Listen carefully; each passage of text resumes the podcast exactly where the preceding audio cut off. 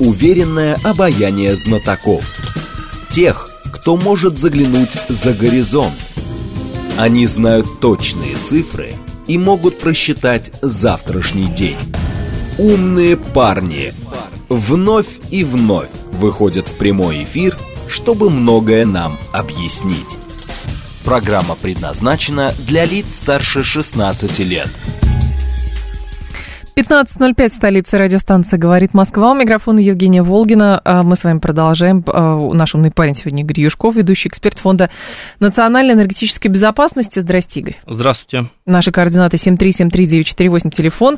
СМСки плюс 7 925 88 88 948. Еще что? Смотреть нас можно в YouTube-канале «Говорит Москва». Стрим там начался. Давайте же про северные потоки, наверное, начнем. У нас уже будет такая традиция чуть-чуть поговорить про северный поток, но, как выясняется, следствие-то зашло в тупик. Не знаю, говорит, видим, что взорвали. Видим. Видим, что от трубы ничего не осталось. Видим.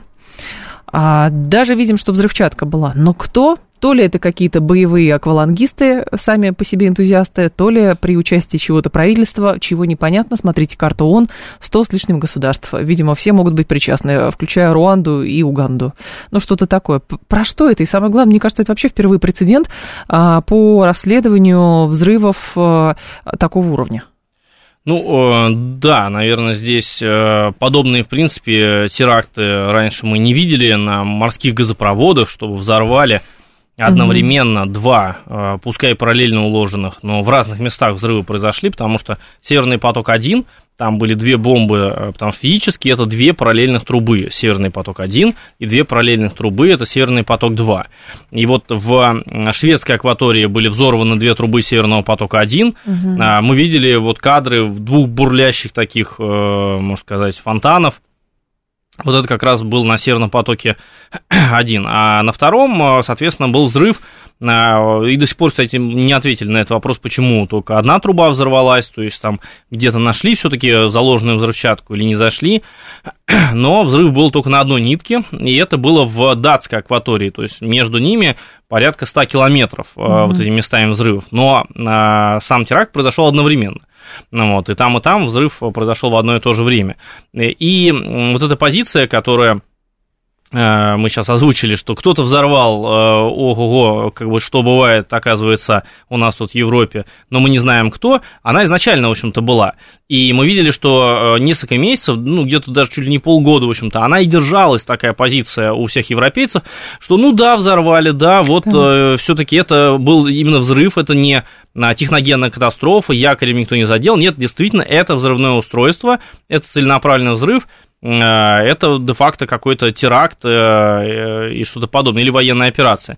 А потом все замолчали. Да. То есть до появления вот этой знаменитой публикации американского журналиста-расследователя Херша, вот она примерно и была. То есть пытались все это спустить на тормозах, европейцы и в целом такой западный мир – и ничего не говорили. То есть, да, взорвалось, ну и все, как бы дальше не знаю. Мы проводим расследование, ждите. И все. И полгода, в общем-то, ситуация не менялась. И только после того, как а, появилось вот это расследование Херша, где он напрямую говорил, что это Соединенные Штаты, упоминал там много разных фамилий, чиновников, подробностей и так далее.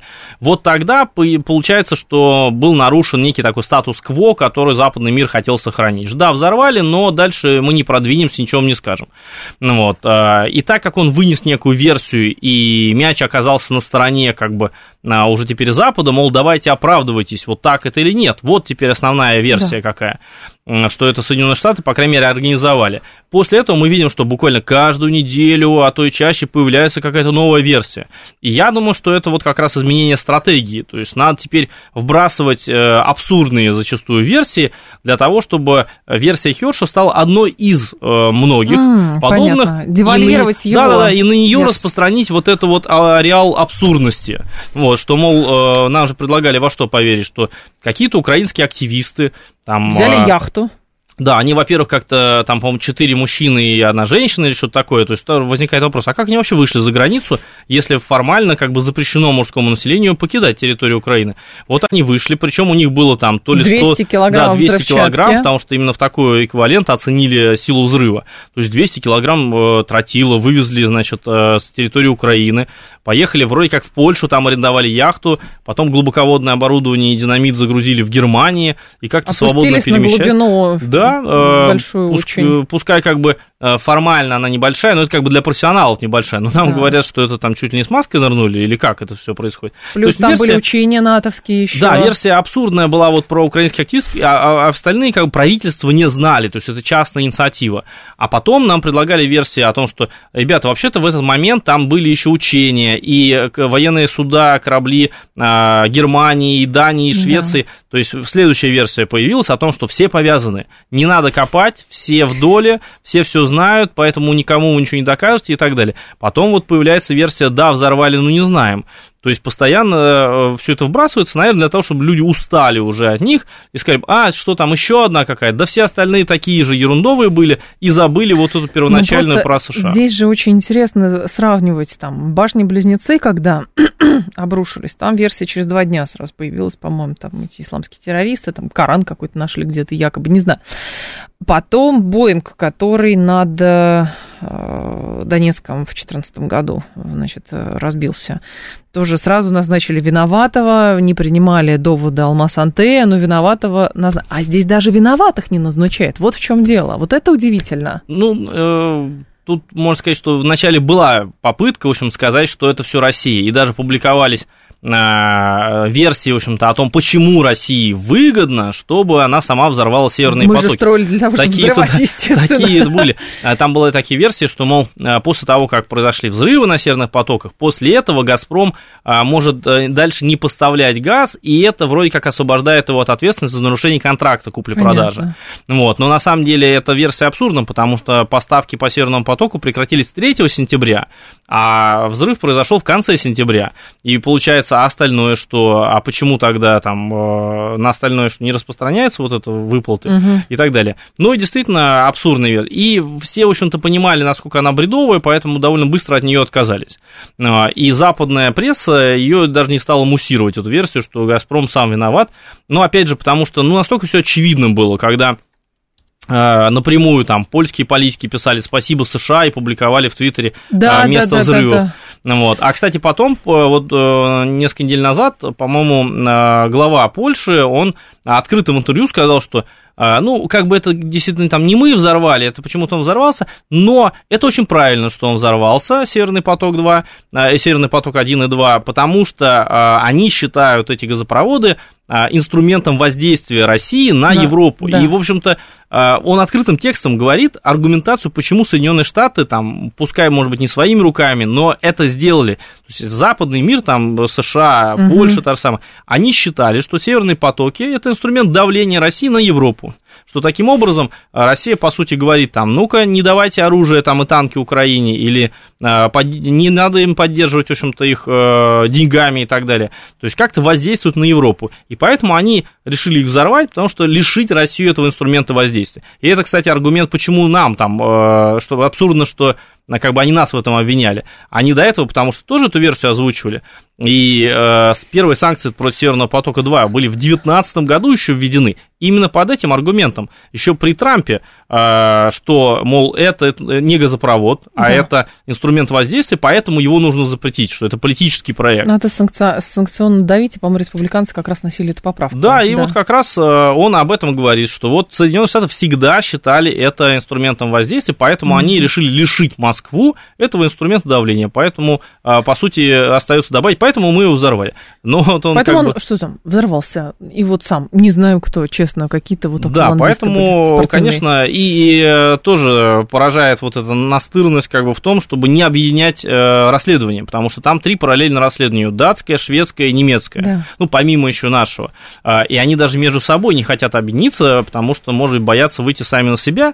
То есть явно, что, э, видимо, желание у всех этих трех сторон разное. Кто-то, может угу. быть, действительно хочет что-то расследовать, а кто-то, наоборот, хочет спрятать какие-то улики. Поэтому они даже между собой не объединили расследование и продолжаются параллельные три э, таких следствия.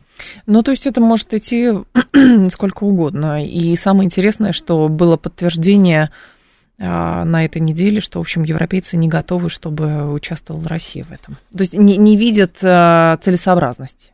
Потому что Россия принимала активное участие, открытое ну, да, на фоне вот заявления Дании, там, да. мы, что взорвалось, но мы ничего не знаем, не понимаем, Швеция, Швеция. Но, но вы нам не мешаете дальше не понимать. То есть в этом плане абсурдно, конечно, голосование в ООН было о том, чтобы мы настаивали на том, что давайте создадим некую международную комиссию, будем это расследовать.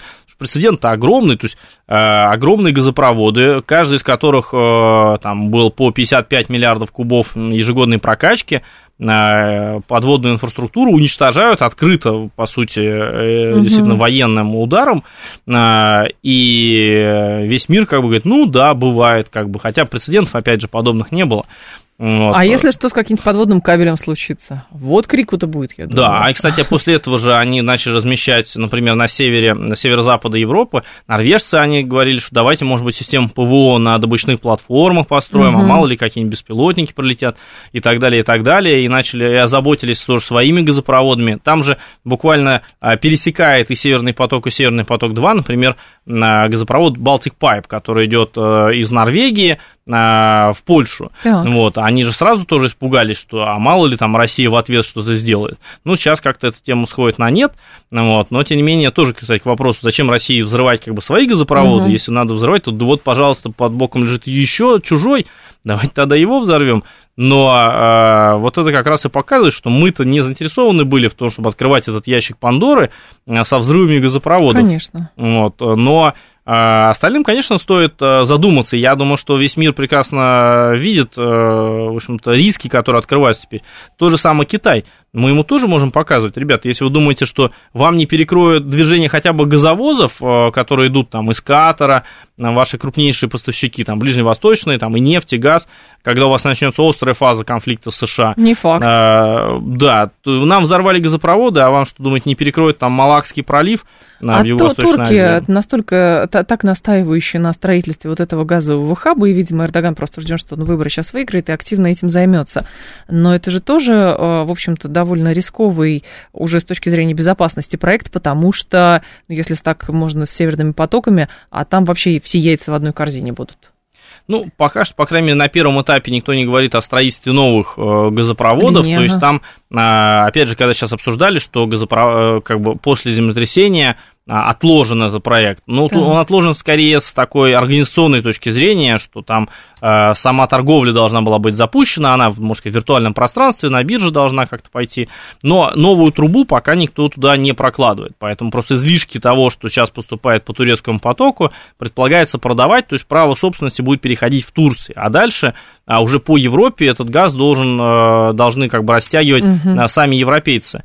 Э, в этом плане, наоборот, можно даже смотреть, что как бы наша ответственность и риски для нас, они закончатся раньше. То есть нам не надо будет его в Европу доставлять и там передавать европейцам. Мы вот на границе Европы будем его отдавать, а дальше сами как бы обеспечивайте безопасность, строите газопроводы, если нужно там То есть нам деньги будут отдавать по факту того, что он пришел на этот хаб? Ну, э, да, право собственности будет меняться там, потому что по Северному потоку, соответственно, в Германию мы доставляли, там менялось право собственности, какие-то объемы газа доходили вплоть до Австрии, угу. и в этом плане мы вот возвращаемся к истории такой 50-летней давности, так. когда первый советский газ только пошел в Европу, э, он приходил за границу социалистического блока в первую нейтральную страну, в Австрию. Угу. Она не входила ни в НАТО, ни, соответственно, в социалистический блок. А, и вот там а, вышли за границу, оставили его, а дальше сами европейцы как бы забирайте. Вот так образовался австрийский газовый хаб Баумгартна. И до сих пор, в общем-то, он является одним из крупнейших в Европе. То есть там угу. точка, где передается право собственности. Вот до Австрии, когда мы качаем, это все еще собственность Газпрома, так. А в Австрии он уже меняет право собственности. То же самое и с Турцией. Предполагает, что вот первое, можно сказать, нейтральное, так, можно спорить, конечно, с этим статусом, но хотя бы санкции не вводила Турция против России. Вот первая страна за нашими границами, вот там мы передаем право собственности, а дальше это будет ваш газ, и, пожалуйста, забирайте его. Но э, сыграет как бы этот проект э, или нет, будет ли он успешен, пока тоже mm-hmm. никто с уверенностью сказать не может, потому что а, это мы с Турцией договорились, что мы к ним будем доставлять, и там будет организована продажа. Но продажа-то кому-то должна быть, и вопрос, как бы европейские компании придут туда покупать Будут его и забирать его или нет. Поэтому пока говорить о том, что это будет какой-то хаб, куда будут приходить дополнительные большие объемы, и мы как бы развернем все наши газопроводы так с северо-запада, а, скорее на юг, э, пока преждевременно. Я думаю, что угу. вот первый этап, э, он тоже продлится на несколько лет, и если будет понятно, что европейцы готовы забирать оттуда газ, вот, а для них основная, наверное, прелесть этого проекта заключается в такой попытке деполитизации. То есть туда должны приходить не только российский газ, но и азербайджанский, может быть, иранский, и, соответственно, европейские компании, которые сейчас зачастую боятся покупать российские объемы, потому что их начинают сразу гнобить и говорят, вы поддерживаете Россию, вы платите ей деньги, а, они могут говорить, это не российский, это, это на хабе мы купили там, а там азербайджанский, иранский, там куча газа. Вот, а, то есть цель, наверное, тоже деполитизировать, в общем-то, вот эту торговлю, чтобы компании расслабились и могли э, без боязни для себя, что их затравят, забирать этот газ. А вот теперь про нефть интересно, потому что сегодня вышла заметка большая, что нефтегазовые доходы бюджета за январь-март сократились на 45%. Но, насколько я понимаю, это ожидаемая статистика была. Вот, э, оказалось, что до ну, триллион 635 миллиардов из-за снижения цен на нефть и падения экспорта газа. Это материалы Минфина. Вот, отмечается, что использование средств ФНБ на покрытие неполученных нефтегазовых доходов а, там, а, значит, обеспечивает устойчивость и так далее. Но другой момент. А, действительно получается, что мы увидели, как работает эмбарго, как работает потолок. Нефти доходов стало меньше, потому что продажи стали ниже. Но если мы по нефти говорим, там-то как раз они берут все нефтегазовые доходы, да. а по газу мы по объемам очень сильно объемы наши сократились, причем Э, они сравнивают там с прошлым годом, с аналогичным периодом, с первым кварталом, а тогда по газу было вообще довольно хорошие времена, потому что мы поставляли все еще много, так. но цены были уже высокие. Понятно. И за первое полугодие, например, 2022 года «Газпром» заработал денег больше, чем весь, за весь 2021 год вместе взят. Угу. Вот, поэтому сравнивать с прошлым годом не совсем, наверное, хорошо. А сейчас мы поставляем довольно мало газа по объемам, а, то есть в годовом выражении, сейчас если ежесуточно пересчитать в годовое выражение, то мы поставим меньше 30 миллиардов кубов. Uh-huh. А в 2021 году было там 160, потом вот 80 в среднем по прошлому году. Но это только Европа, это если мы даже Турцию не берем, ни Китай, ни Турцию, вот только Евросоюз, по сути. Вот, поэтому объемы, да, снизились, э, но вот по нефти это наиболее как бы интересно, что у нас там происходит. Здесь тоже сравнивать довольно тяжело, потому что у нас январь, февраль, март, э, э, Минфин высчитывает э, размер экспортной пошлины и налога на добычу полезных ископаемых, а это два инструмента, которым мы изымаем деньги в бюджет, потому да. что все-таки нефть добывают и продают компании, а государство у них как-то часть денег должно забрать. И вот он забирает в виде НДПИ, налог на добычу полезных ископаемых и экспортной пошлины. И каждый месяц размер этого налога и пошлины меняется как его Минфин высчитывает. Он, у него есть там специальная формула, куда он каждый месяц подставляет среднюю цену на нефть за предыдущий период. А откуда он берет эту среднюю цену? Он ее покупает у западной компании Argus.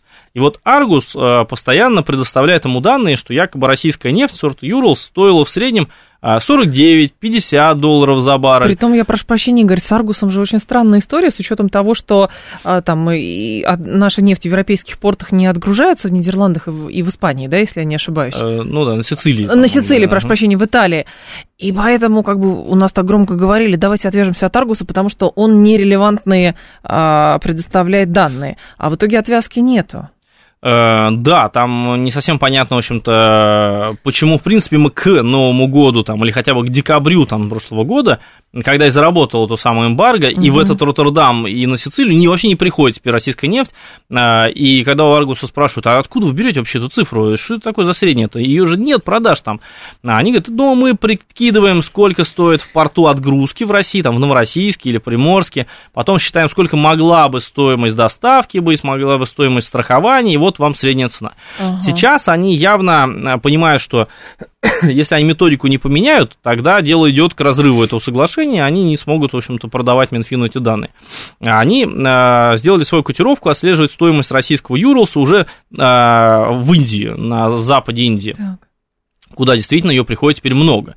А, либо они эту котировку теперь будут поставлять э, Минфину, а, либо Минфин, в общем-то, свои котировки, потому что там Газпромбанк заявил, что он сам теперь считает цены, давайте мы вам будем продавать. А конкурент Аргуса, компания Плац, говорит, давайте вот вы для Индии тоже вам котировку разработали. А, поэтому что-то в этой сфере грядет. Но вот пока э, эти три месяца мы, по сути, пользуемся не совсем релевантными цифрами. Сказать, что как бы деньги эти не придут вообще теперь в бюджет, который как бы не, неправильно посчитали вот размер экспортной пошлины НДПИ. Ну, это вряд ли. А, тут, да, важно отметить, что эти деньги, условно говоря, тогда остаются в компаниях. То есть они продали, условно говоря, там, может быть, за 60, а мы посчитали как будто за 50. Угу. И вот эта разница осталась у них в кармане. В конце э, года они выплатят налог на прибыль, а, просто он Минфином посчитается как не нефтегазовый доход, то есть прибыль, которая выплачивает там, налог на прибыль даже с нефтяных компаний, не считается нефтяным налогом. Вот, поэтому она по-другому попадет в бюджет, э, плюс они в основном государственные, и потом с прибыли выплачивают дивиденды, чем больше прибыль, тем больше дивидендов, то есть тоже государство часть, по крайней мере, денег получит, но... То есть вот это падение, которое сейчас нефтегазовых доходов для бюджета, это следствие действительно того, что ресурсов продается меньше и по цене маленькой, или же это действительно а, вследствие вот этой расчетной погрешности, потому что к Аргусу привязаны, а фактически там мы не торгуем своей нефтью, и в итоге это все очень примерное получается. Ну, я думаю, что да, тут точное соотношение, в чем э, основная часть проблемы, да. то есть мы, то ли мы не так считаем, то ли действительно, в общем-то, э, продаем, продаем дешевле. Я думаю, что и то, и то имеет место быть, то есть но если мы правильно считали, то вот этот разрыв между ожидаемым объемом поступления mm-hmm. денег в бюджет и реальным, он был бы меньше. Но, тем не менее, да, проблема у нас есть. А главная проблема в том, что у нас по-прежнему довольно большая скидка на каждый баррель, мы вынуждены давать нашим клиентам, а, потому что мы хотим вот там закрепиться на этих азиатских рынках. У нас сформировалась такая система, что мы продаем морским транспортом вообще 90% нашей нефти, вот танкерами то, что мы перевозим, двум покупателям, Индии и Китаю. Вот и вот наша задача как бы на следующие периоды – это диверсифицировать рынки сбыта, то есть попытаться как можно больше клиентов найти, чтобы установилась конкуренция между ними, и, соответственно, они э, соглашались бы на снижение той самой скидки. Угу.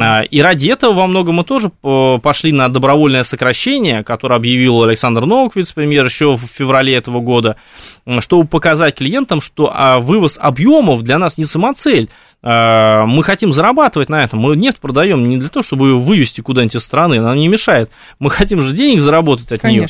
Э, и в этом плане демонстрация идет четкая, что мы будем сокращать, да, это толкнет цену вверх, но давайте соглашайтесь тогда, значит, уменьшать эту скидку, и тогда мы, может быть, там восстановим объемы добычи и так далее, и так далее. Сейчас к нам присоединяется вот как раз ОПЕК+, это очень позитивная для нас новость, потому что мы-то все равно в феврале заявили о том, что снизим на 500 тысяч баррелей, вот, а они сейчас заявляют, что с мая начнут свое снижение, и, конечно, это гораздо сильнее импульс такой рынку будет, и создастся дефицит, и цену эту поддержит вот, на высоком уровне, э, потому что суммарно мы все сократим э, добычу больше, чем на полтора миллиона баррелей в сутки. Для мирового рынка это много, потому что он сейчас так балансирует, в общем-то, э, между дефицитом и профицитом, угу. и вот эти вот полтора миллиона баррелей... Они еще... в сторону дефицита Да, пойдут. и, соответственно, по крайней мере, поддержат цену на нефть, потому что здесь, наверное, э, само решение участников других ОПЕК+, плюс и дополнительно вот снизить объем производства,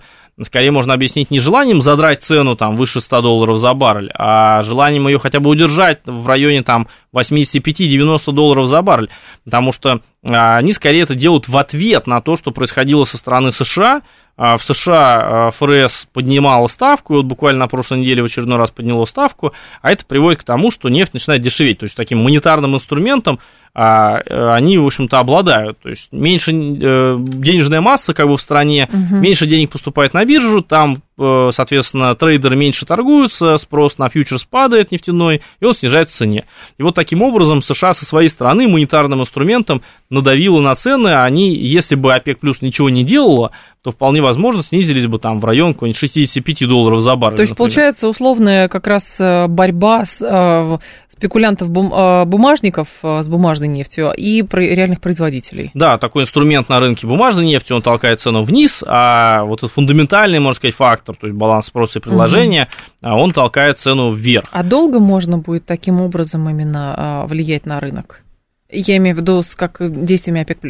Ну, э, я думаю, что да. То есть, по да. крайней мере, во время ковида э, объемы сокращения э, добычи были значительно больше даже. Угу. И в этом плане еще есть куда сокращаться и нам, и другим участникам ОПЕК+. Поэтому в этом плане не все еще инструменты у ОПЕК+, исчерпаны. Игорь Юшков с нами, ведущий эксперт Фонда национальной энергетической безопасности. Сейчас информационный выпуск, и мы продолжим. Уверенное обаяние знатоков.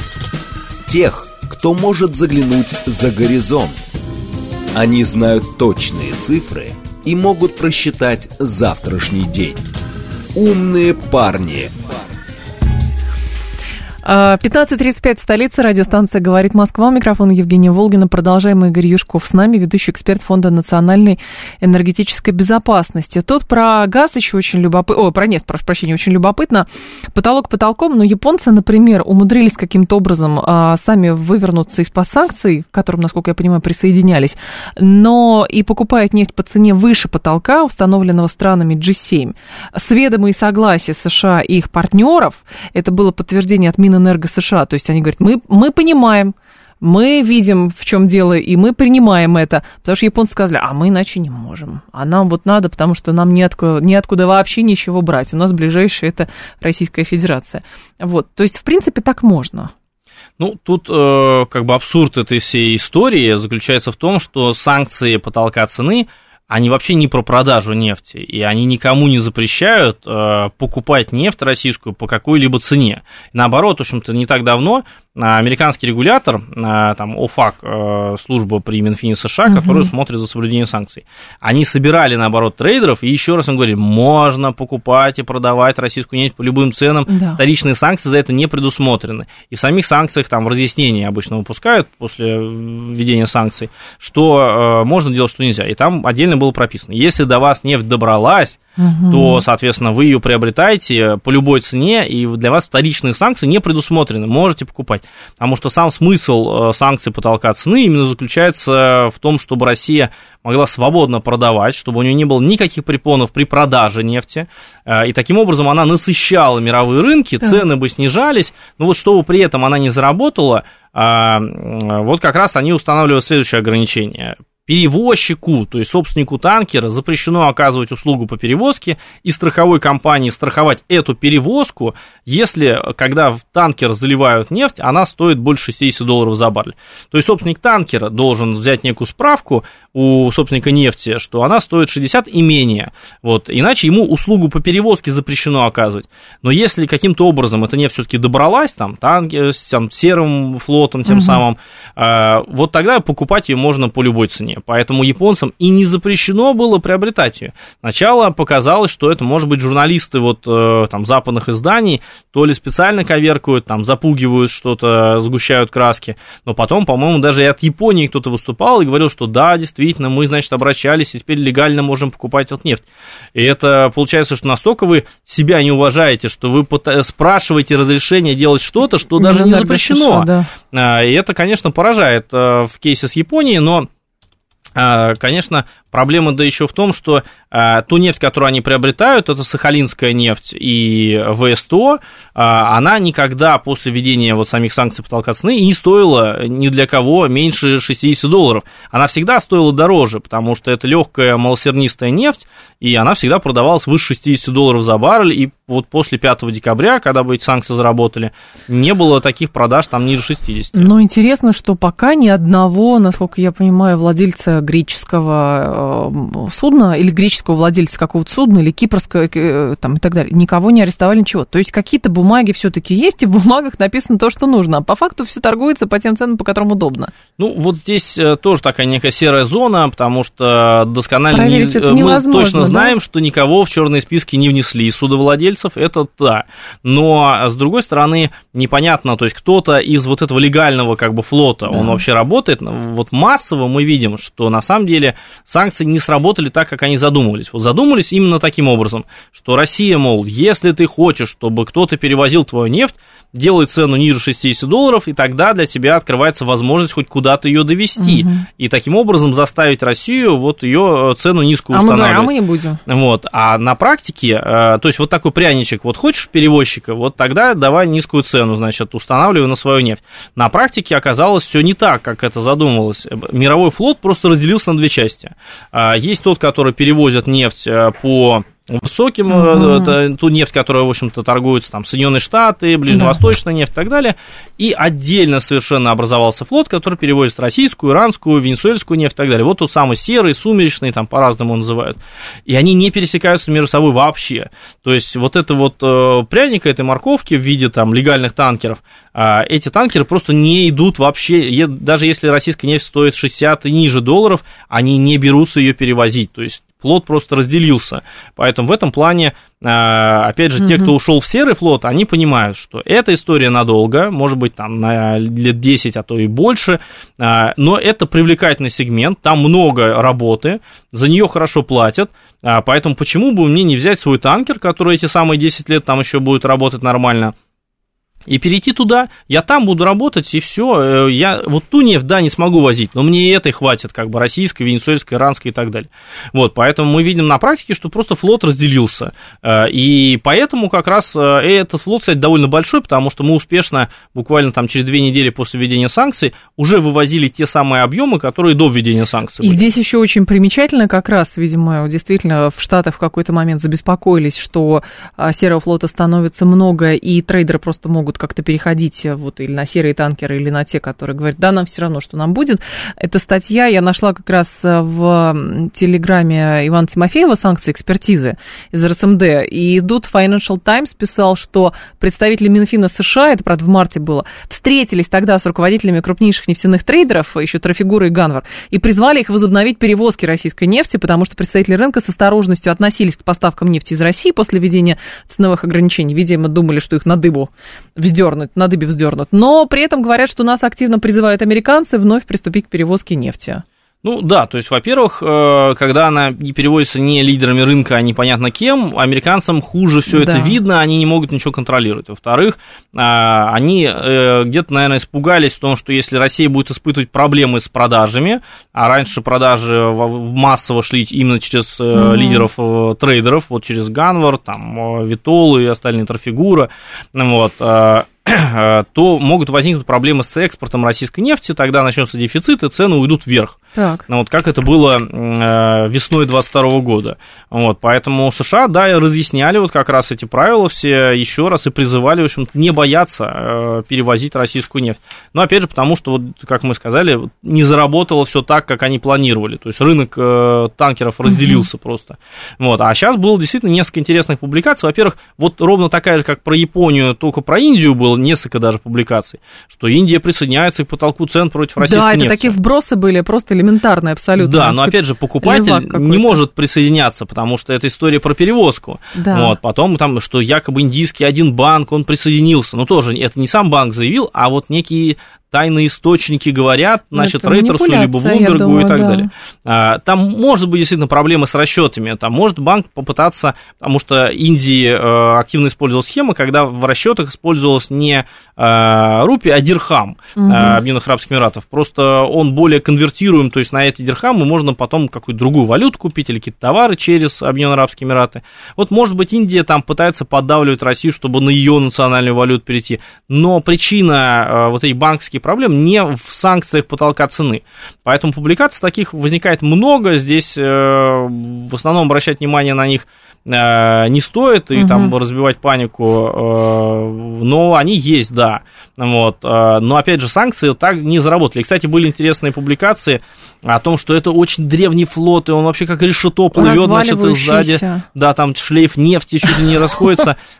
Но был две таких публикации. Один э, товарищ, значит, писал именно про старые танкеры, другой, значит, там тоже про риски экологии. Один представлял, оказывается, руководство одного из крупных перевозчиков нефти. То да есть то, что, у быть них, не может. У них, да, отнимают рынок. А другой как раз представитель, оказывается, страховой компании. То есть у них а. тоже рынок отнимают. И в этом плане, да, в мировом масштабе происходит передел рынка и перевозки, и передел рынки страхования. Но как быстро мы можем увидеть а, действительно передел этого рынка, потому что мы же создали свою страховую компанию для как раз перевозки нефти, и это хорошо. Но интересно, вот другие страны, а, которые сейчас считаются крупнейшими потребителями нефти, им же тоже это выгодно, чтобы это аккумулировать на себя? Ну, э, в целом, да. То есть мы, например, видим, что Китай давно ведет подобную политику, тоже изменение статуса КВО. Раньше вся нефть, условно говоря, продавалась только за доллары. Сейчас э, Китай, например, он из Саудовской Аравии договорил, что часть нефти идет за юани. Да. Э, и с Россией активно, в общем-то, юани используют. Опять же, в чем тут выгода Китая? То, что получается, что за свой товар, за нефть, э, там, и Саудская Аравия, и Россия получают юани. Куда мы эти юани денем? В Китае Мы опять придем к ним же, да. и у них что-нибудь на эти юани купим, э, создавая, как бы, получается, спрос на их же товары. Поэтому, да, может быть, не массово, постепенно, постепенно Китай, в общем, таким образом стимулирует свою экономику, и это все происходит массово, поэтому угу. э, что пугает во многом это лидеров рынка, там, страховые компании, британские дома страховые, перевозчиков, больших трейдеров, а, в то, что они, был статус-кво, где они были вот абсолютными лидерами. А тут получается, что может, если сказали, а король-то как бы голый, оказывается, можно по-другому, а что так можно было, вот, и не самим продавать, единым, самим страховать, да. то есть это же гигантский рынок тоже, и страхование, и перевозки. Нам э, десятилетиями говорили, что, ребята, да зачем вам строить свои танкеры, зачем, это все отсталая история, вон там в Южной Корее, в Китае вам построят, а сейчас нас этим же и пытаются бить, а, у вас своих танкеров нету, сейчас мы выстроим правила перевозки так, что вы согласитесь там за копейку свою нефть продавать. Но в итоге оказалось, что нет. Но по факту а, текущая ситуация показывала, а, насколько в уязвимом положении мы были и готовы были как бы с потрохами, лишь бы нас примите в свои условия сделки. А по сути все эти условия были, ну, фактически кабальными, потому что если ты решил высвободиться от одного страховщика, потому что у него условия невыгодны, другого нету. Если ты решил, там тебе какие-то танкеры другие нужны, потому что у этих там э, лизинг, например, дорогой, а не на чем другом возить. И по факту получается сейчас, ну, оказалось, что этот серый флот, во-первых, есть, но с другой стороны, сколько времени есть, чтобы построить свой танкерный флот? Ну, вот здесь, да, это хороший вопрос, потому что у нас самих верфей, которые могут строить крупные танкеры, которые тоже нам нужны, потому что рынки теперь более отдаленные, угу. и более выгодно возить на больших танкерах. А, тут большой вопрос, в общем-то, у нас э, еще в советское, точнее, время в Крыму была верфь, значит, где построили там буквально, по-моему, два танкера, супертанкера, вот за всю историю там Советского Союза, именно очень больших. Ну, вот. А, сейчас пока даже разговоров нет о том, чтобы там, может быть, возобновить строительство подобных судов, а, пока речь идет о небольших танкерах, вот, а, а все, что крупнее, мы в основном скупаем просто, опять же, поддержанно. Но действительно, дальше на перспективу-то нужно строить что-то подобное. Вот большая, большой проект наш, это э, Верх-Звезда на Дальнем mm-hmm. Востоке, заявлялось, что именно крупный тоннаж будет строиться там. И специальные как бы танкеры арктического класса. Вот арктические нефтяные танкеры э, там построилось несколько, наверное, там тоже возникает вопрос, а всех ли деталей, из которых они построены, достаточно теперь для того, чтобы интенсивно, в общем-то, продолжать это строительство. Но вот с газовозами, например, возникла проблема, да, а, Их нету, теперь... Да? Э, да, мы э, начинали там их строить с помощью южнокорейских верфей, предполагал, что каждый следующий газовоз будет больше локализацию иметь у нас уже. Но вот э, противоречивая информация поступала в 2022 году, то говорили, что японцы ушли, еще тогда вице-премьер Юрий Борисов сказал, что э, южнокорейцы, что они собрали чемоданы и ушли, то говорили, что нет, не совсем ушли, вот, и до сих пор непонятно, в общем-то, будет отсрочка, или вообще мы сможем что-то построить газовозы или нет, вот, поэтому вопросов э, к судостроению довольно много, но вот тут как раз и возможности для развития. Э, сможем, э, вот получим большую независимость, и в том числе аргумент, а почему мы должны снижать скидку на да, нефть.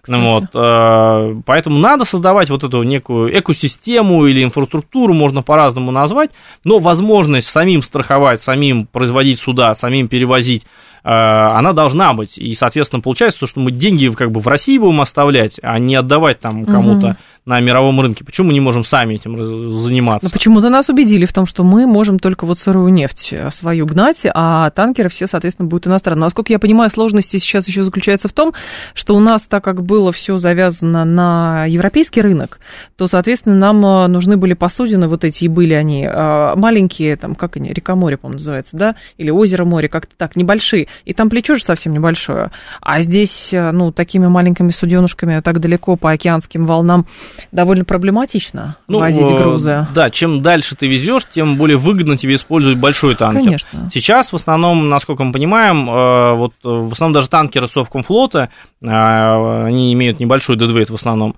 они загружаются в российском порту, uh-huh. выходят, в общем-то, например, там к берегам Греции, если мы про Новороссийск говорим, там перегружаются в море уже в большой танкер, он постепенно наполняется и уже потом идет соответственно, через Суэцкий в основном канал на индийский рынок. Вот запад Индии – это гигантский рынок сбыта для нас, именно там расположены те самые НПЗ, куда мы нефть продаем. Угу. На Балтике тоже там ситуация сложнее, потому что балтийские порты наши, Линг... Приморск, Услуга, они оказались э, в самом таком ущербном положении, потому что они теперь наиболее отдаленные от а, рынков сбыта да. теперь от азиатских.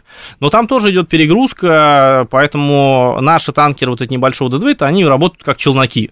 Вот, а, потому что они в том числе не обращают внимания на международный статус российских портов, э, потому что их чуть ли не зоны боевых действий объявили еще до введения санкций, потолка цены. Э, очень дорогая страховка у тебя должна была быть, чтобы заходить туда и выходить обратно. Угу. Поэтому вот это вот челночное плечо э, осуществляют наши танкеры, которые там страхованием занимаются с российскими компаниями. А для нас не создастся проблема из-за того, что правительство Индии запретило заход в индийские порты для погрузки и разгрузки нефтяных танкеров, сухогрузов и судов общего назначения возрастом старше 20, 25 лет? Ну, опять же, тоже посмотрим, э, что тут будет происходить. Ага. Индия тоже, может быть, сама хочет, э, чтобы часть танкеров, может, там, перевалку осуществляла около их берега, там, своими компаниями.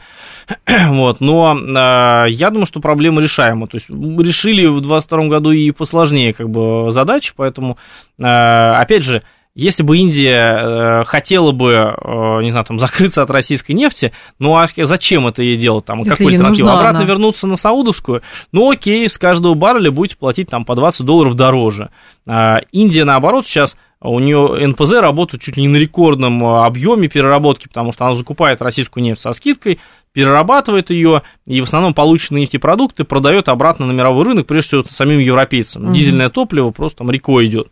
Вот, а, и она на этом зарабатывает а, очень хорошие деньги, потому что они эти НПЗ строили именно вот для такой же схемы, но рассчитывали, что они будут покупать нефть, сырье по обычным мировым ценам. И даже с обычными ценами все это было рентабельно и выгодно. А теперь тебе еще и продают нефть там со скидкой в 20 долларов на каждый баррель. Перспективы развития э, Африки, нефтедобычи в Африке, какие у нас с учетом того, что, я так понимаю, э, все государства, которые тоже в арктической зоне расположены, там та же самая Канада, что там, Норвегия или еще что э, другие государства, там же, в общем-то, нешуточная борьба может в ближайшие 10 лет развернуться, насколько я понимаю. Ну, в Африке... В Арктике.